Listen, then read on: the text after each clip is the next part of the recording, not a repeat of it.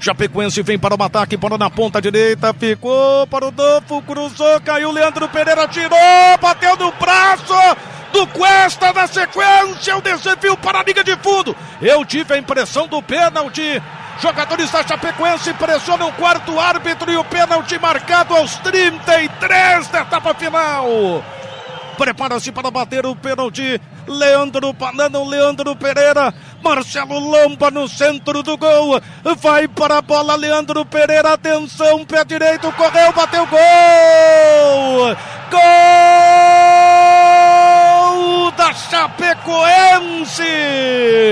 Leandro Pereira veio descendo lomba abaixo para bater o pênalti e botar a bola para o fundo do gol enfiou no canto oposto do goleiro do Internacional, tentou o possível para atrapalhar a vida do centroavante.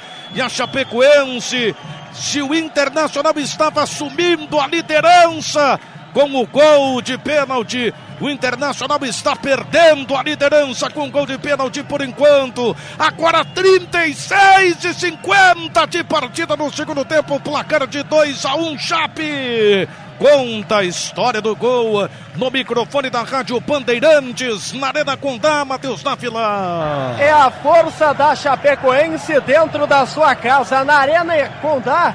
É quase imbatível, Daniel. Na Arena Condá, quem manda é a Chape. Pênalti marcado, Victor Cuesta expulso.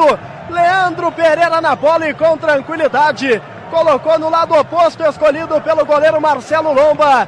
Virada da Chape e a perda da liderança por parte do Colorado. Agora, Claudião, dois para a Chapecoense, um para o Inter, Cláudio Duarte.